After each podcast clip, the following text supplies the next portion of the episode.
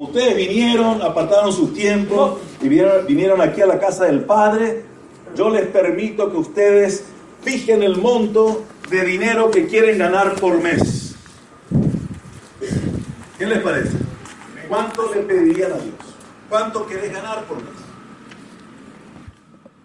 ¿Cuánto sería suficiente? ¿Cuánto? ¿No quieren ganar nada? ¿Cuánto?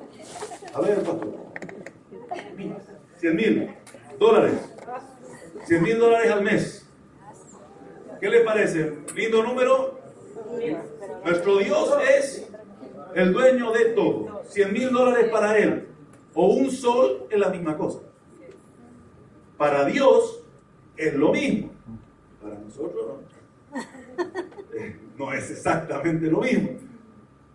Pero este, cuando nosotros decimos pedirle a Dios lo que quiere, lo que si Él te dijera, ya nosotros mismos nos limitamos. No, no, yo no creo que me pueda dar 100 mil al mes. ¿Por qué no le pedimos 100 mil a la semana? Al día. Por hora. La que estamos. ¿Cuánto es suficiente? ¿Cuánto sería suficiente? ¿Qué es lo que ocurre con la mayoría de nosotros?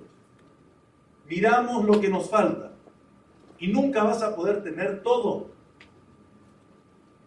Entonces, ¿qué es lo que hace Satanás con su departamento de marketing? Te muestra todo lo que te falta tener. Y si uno no entiende cómo funcionan las cosas, uno siente que, no, este, que le falta y realmente nunca vas a poder tener todo. Si vos pones la mirada en lo que te falta, estás frito.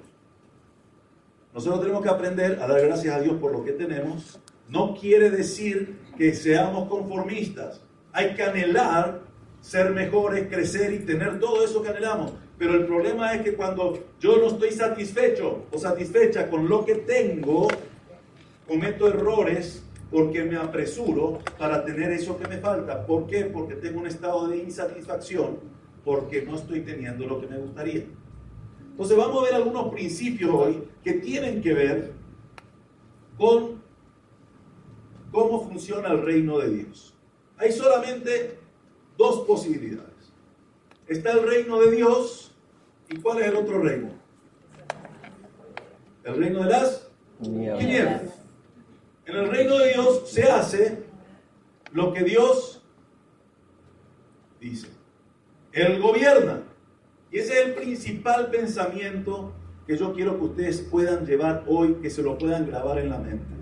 Dios verdaderamente gobierna. Él gobierna. Tengo un primo que vino, me preguntó una vez, este, y, resulta que la mayoría de nosotros queremos hacer un Dios a nuestra medida. Y yo le dije, decime una cosa, eh, eh, es un primo un poco mayor que yo, yo soy lo que a vos te gustaría que, que yo sea. No, no. ¿Y tu esposa fue lo que vos querías? Tampoco. ¿Y por qué pensás que Dios va a hacer lo que vos querés? Dios es Dios. Dios es el que creó todo. Dios es el que es el único que estuvo al principio y él es el que estableció los principios que hoy tenemos aquí para que funcione lo que él creó. Nosotros somos creación. Nuestra parte es escoger. Nos dio qué cosa? La voluntad, el libre albedrío. Yo escojo lo que voy a hacer. Ustedes hoy escogieron estar aquí. Y yo les felicito porque Dios les va a traer una, les, va a hablar y ustedes después van a tener que escoger. Y realmente yo quiero que ustedes puedan hoy abrir la mente para recibir lo que Dios les quiere dar. Porque Dios quiere darles a través de su palabra, explicarles cómo funciona el reino de los cielos. Si ustedes realmente pueden entender eso, internalizarlo y vivir conforme a esos principios, la vida de ustedes no va a tener límites. ¿Cuántos tienen sueños? Esos sueños, yo quiero decirte que Dios los puso en tu corazón. ¿Cuál es el problema? Hay, hay, hay un sistema que es el sistema del reino y está el sistema que funciona en el mundo. En el sistema del reino, Dios estableció cómo tiene que funcionar. Y en el sistema del mundo, pues recién decíamos, en el reino de Dios gobierna Dios. En el sistema, en el reino de las tinieblas, ¿quién es el que gobierna? Satanás. Y nosotros, ¿y qué es lo que hace? Nos engaña y nos hace creer que nosotros podemos decidir nuestro futuro. Nos hace creer que nosotros estamos tomando decisiones. Y esas decisiones que vos estás tomando y que crees que estás guiando tu vida apartado o apartada de Dios, lo que genera y lo que trae es que las cosas vayan por un camino equivocado porque somos engañados. Y esos son los principios que vamos a ver. Rápidamente vamos a empezar a repasar. Proverbios 10, 20, eh, perdón, Salmos 107, 34. ¿Quiénes pueden, este, el, rápido, Salmos 107, 34.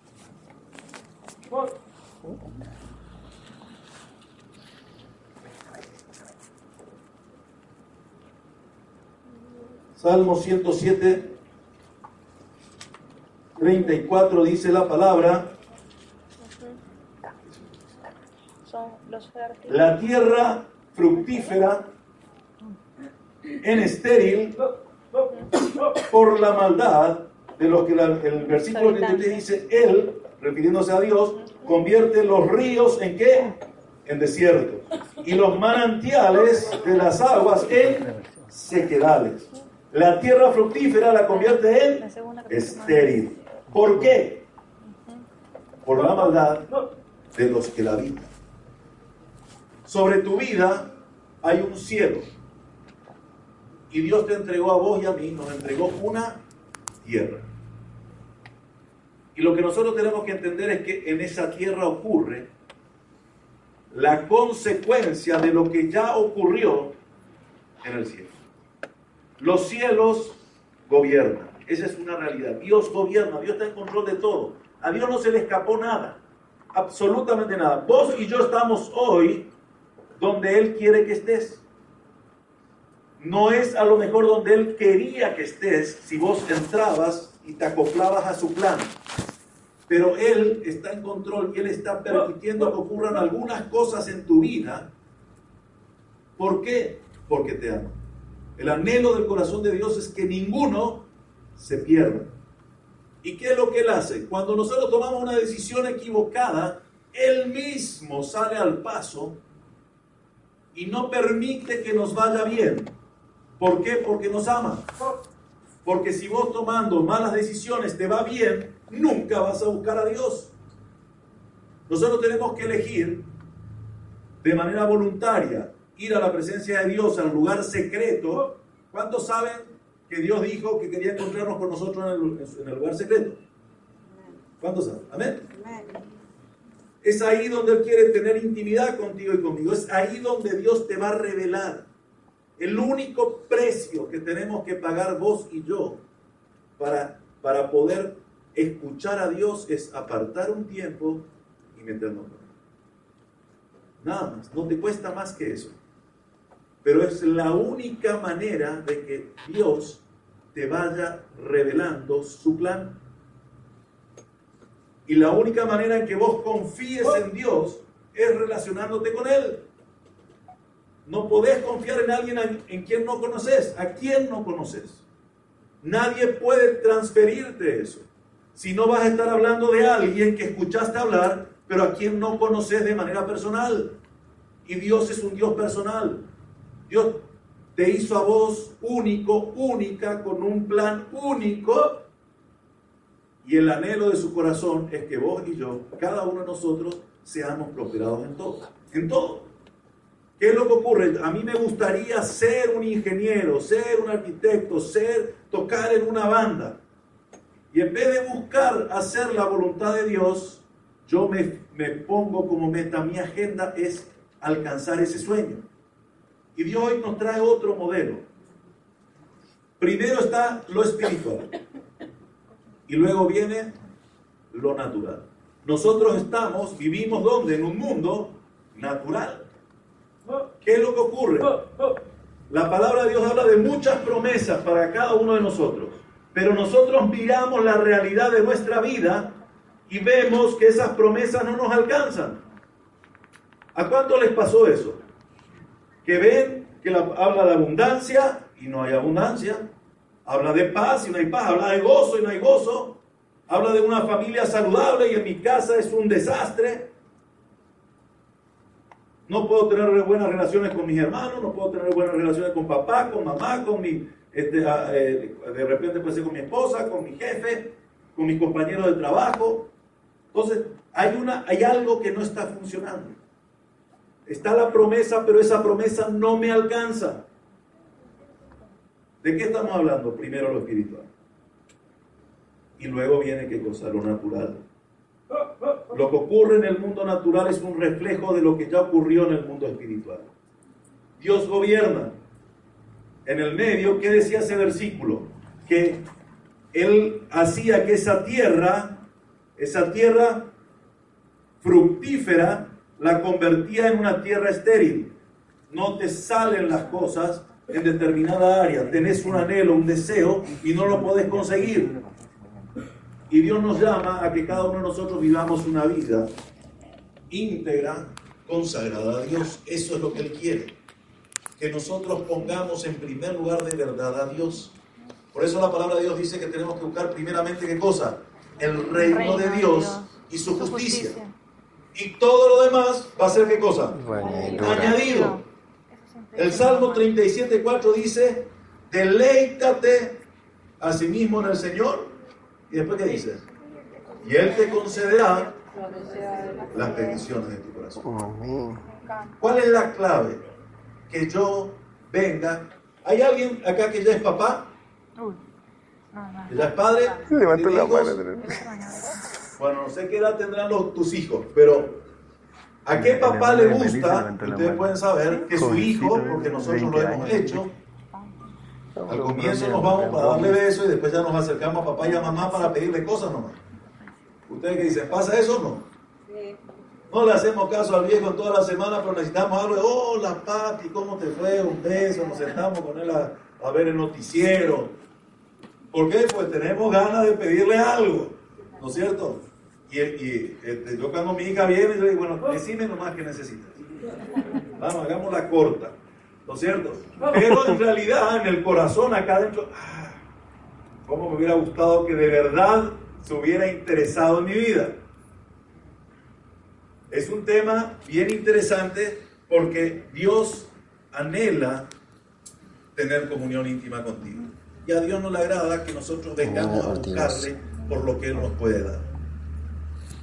Así como el papá natural siente en su corazón cuando ve que su hijo viene por conveniencia, y, yo lo digo porque yo también lo hice como hijo, y es algo natural, lo hacemos, es algo que ocurre, cuando empiezan a romperse las relaciones generacionales, uno quiere estar, si es posible, en el que papá se vaya al polo norte y yo me voy al polo sur, y que nos enteremos y que me deje tranquilo, tranquila, que yo pueda hacer lo que yo quiera. Y bueno, es parte de la vida y es parte del relacionamiento y de la, de la madurez y son cosas que tienen que ocurrir. Pero con nuestro Dios, Dios quiere tener una relación personal contigo, conmigo y es real. Y la única manera de que yo haga lo que Dios quiere es que yo mengüe, que yo deje de ser lo que yo quiero ser para poder ser lo que Él quiere que yo sea que yo busque primeramente, ¿qué cosa? El reino de Dios. Pero cuando hablamos de eso, sí, el reino de Dios, ¿y dónde hay que buscar? ¿Dónde tengo que irme? buscar el reino de Dios es buscar hacer lo que Dios quiere. ¿Saben? Una definición muy fácil para acordarse de lo que es pecar. Pecar es hacer algo fuera de la voluntad de Dios. Entonces, por un lado nosotros sabemos, conocemos qué cosa, la voluntad revelada, la voluntad escrita a través de la palabra. Entonces, cada vez que yo hago algo fuera o, o, violo un principio, ¿qué ocurre? ¿Estoy en qué? En pecado. ¿Y qué tengo que hacer? Tengo que arrepentirme. Pero además, ¿qué ocurre? Hay muchas veces que nosotros iniciamos algo en nuestra vida que no era lo que Dios quería. Y eso es importante invertir un tiempo antes de empezar a hacerlo. Porque si lo empezás a hacer sin que tengas la confirmación de Dios, Dios mismo va a salir al paso. ¿Para qué? Para llamarte de nuevo de regreso a casa, hacia el camino para el cual Él te dotó de dones y talentos. ¿Cuál es? Jesús dijo, que me es necesario estar en Lucas 2.49 en los negocios de mi padre. ¿Cuál es el negocio? ¿Cuáles son los negocios de su padre? ¿A qué se dedica Dios? ¿Quién sabe? A las almas. Entonces, nosotros, nuestro principal objetivo tiene que ser las almas. Cuando uno busca el reino y busca los propósitos del reino, se desarrolla en nuestro corazón un amor hacia las almas. Y ese amor que se desarrolla en tu vida y en mi vida hacia las almas es, lo que genera en mi vida que hayan cosas diferentes. Fíjense cómo funciona el, eh, de los dos sistemas. Tenemos el cielo, tenemos la tierra y estoy yo en el medio. Está Dios gobernando aquí cuando yo me alineo con la voluntad de Dios, su bendición alcanza. Proverbios 10:22 dice, la bendición de Jehová es la que enriquece y no añade tristeza. ¿Cuál es? ¿Qué es lo que enriquece? La bendición de Jehová. ¿Cuál es la clave para que Dios te bendiga? Yo le voy a dar rápido los versículos, ustedes pueden este, ir anotando y buscar después para poder. En números 14, 8 y 9, dice la palabra que si Jehová se agradare de nosotros, Él nos tomará y Él nos llevará y nos va a entregar la tierra donde fluye leche y miel. Nosotros necesitamos, también la palabra de Dios dice que sin santidad nadie verá a Dios. Si vos querés ver a Dios operando en alguna área de tu vida, y también entra dentro de eso el área financiera, es necesario que vos esa área la consagres a Dios. Nosotros venimos contaminados con el sistema del mundo. El sistema del mundo es un sistema que vive, este, que, que lleva adelante las cosas de una manera independiente y muchas veces hasta al revés de lo que Dios estableció. Dios dice que para ver, ¿qué tengo que hacer? Para ver yo tengo que creer. Pero el mundo ¿qué dice? Ver para, creer. Exactamente al revés. No, primero denme, yo después voy a dar. Pero con Dios, ¿cómo es? Si vos querés recibir, primero tenés que dar. Entonces, estamos hablando de que Dios estableció un mundo, un sistema y el mundo lo dio la vuelta. Entonces nosotros tenemos que aprender a llamar a las cosas que no son como si fuesen. Pero para poder hacer eso, yo necesito tener la visión de Dios acerca de esa situación.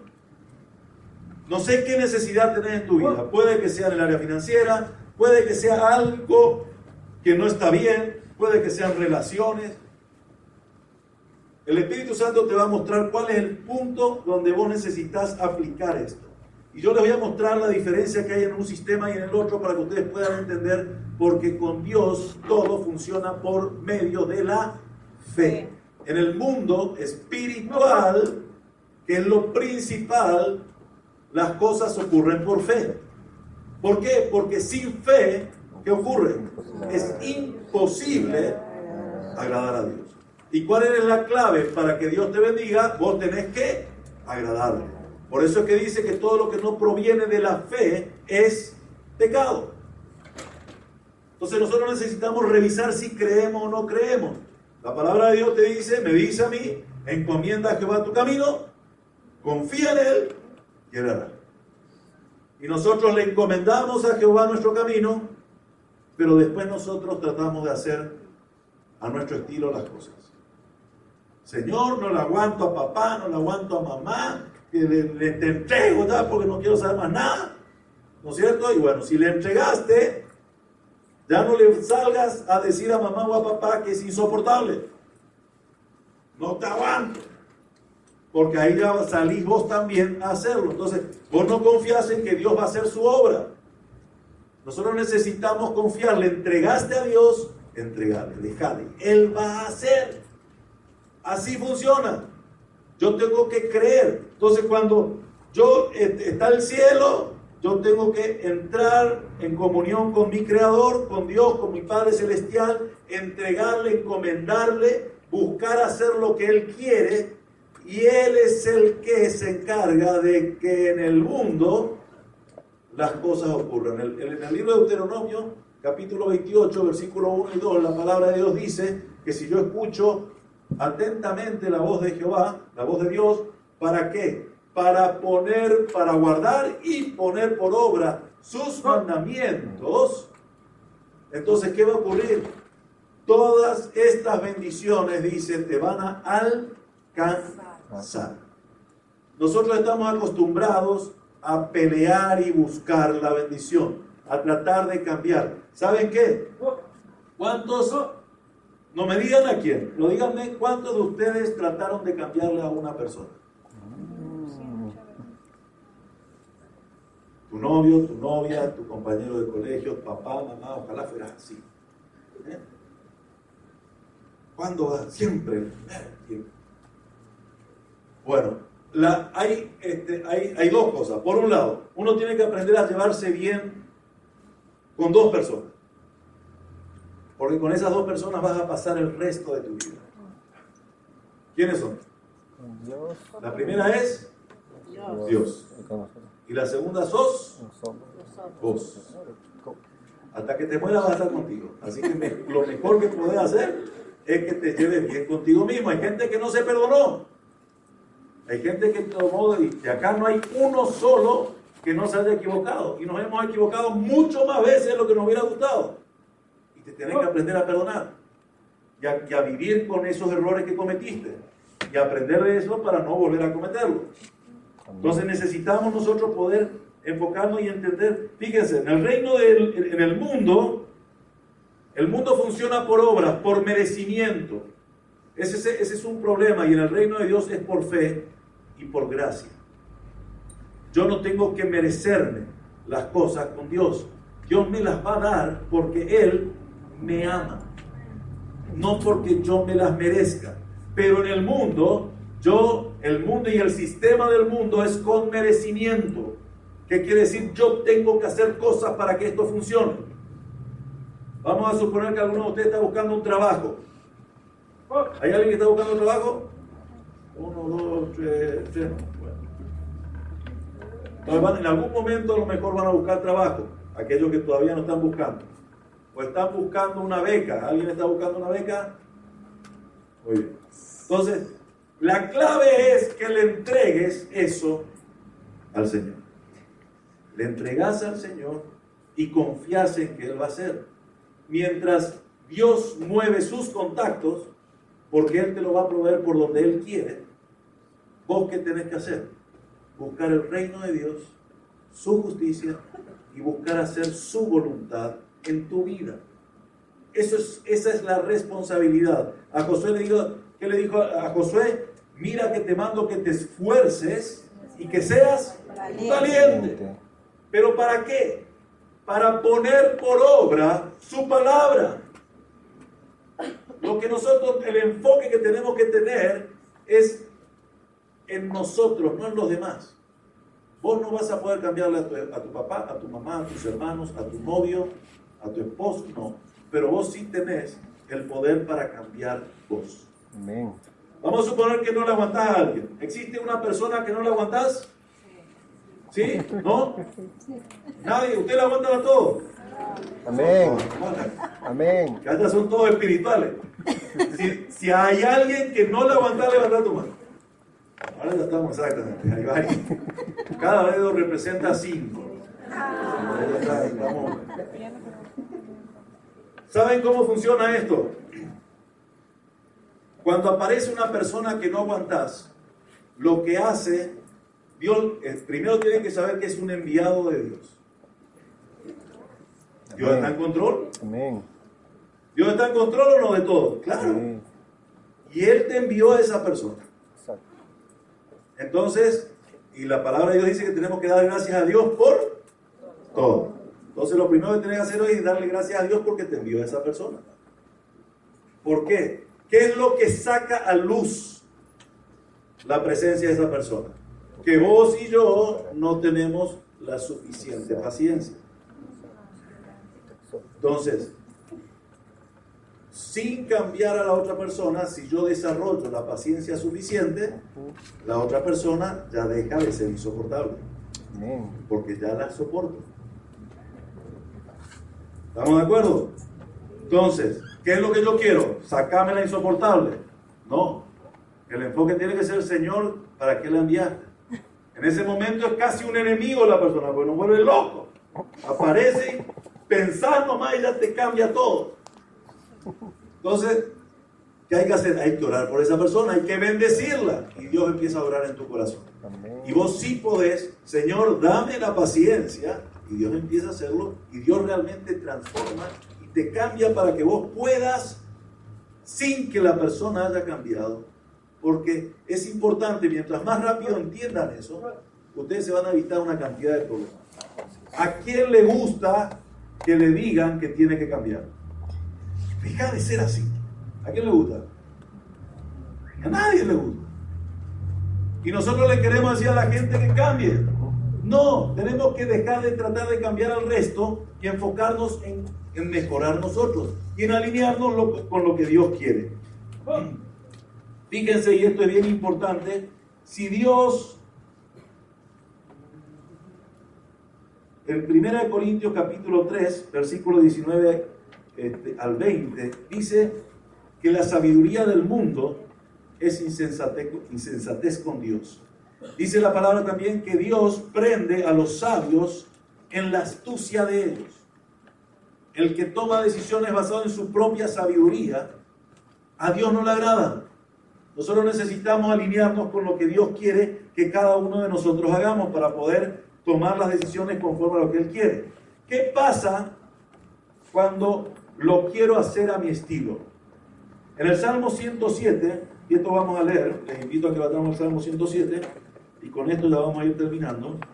Salmo 107.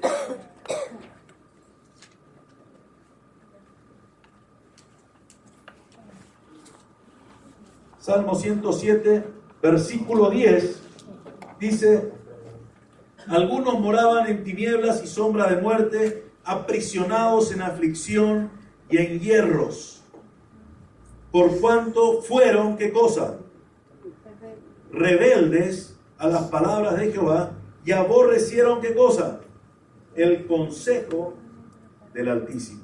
Por eso quebrantó con el trabajo sus corazones, cayeron y que dice, y no hubo quien los pueda ayudar. Si por voluntad propia no entramos cada uno de nosotros, escuchen bien esto porque esto es clave. Si vos por voluntad propia no entras al lugar secreto cada día a buscar a Dios, Dios te va a llevar al desierto para hablar contigo. ¿Se entiende? Amén. ¿Por qué? Porque en el desierto le vas a buscar. ¿Qué es el desierto? El desierto representa la crisis. Mientras está todo bien, yo no necesito de Dios. Pero cuando se tranca algo y se me escapa de las manos, Señor. Entonces, antes de que ocurra, y cuando uno entiende lo que acá, lo que acá pasa, porque el, que te, el, el único que te puede bendecir es Dios. Y el único que puede retener la bendición sobre tu vida es Dios. Ahora, ¿quién escoge? La palabra de Dios dice, yo pongo delante de ustedes la vida, la muerte, la bendición y la maldición. Escoge pues, dice el Señor, ¿qué cosa? La vida. Entonces, ¿quién escoge si al levantarse se va o no a pasar un tiempo con Dios? ¿Quién escoge? Nosotros. Y ahí en ese tiempo con Dios, Dios te va a orientar.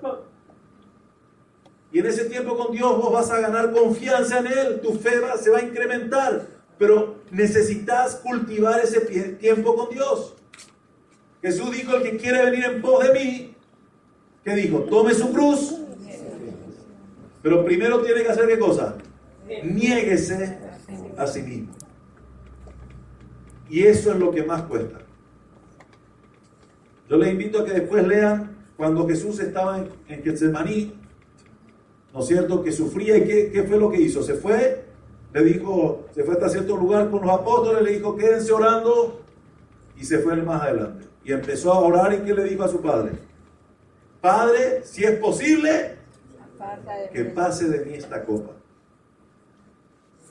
Y después ¿qué le dijo, que no se haga mi voluntad, sino la tuya. Y salió, ¿y qué pasó con los apóstoles? Estaban todos durmiendo. Acá hay algunos apóstoles que están, están haciendo eso.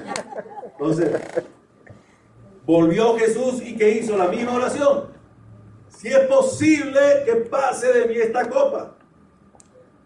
Esa copa puede ser una mujer o un varón mundano que te vuelve loco.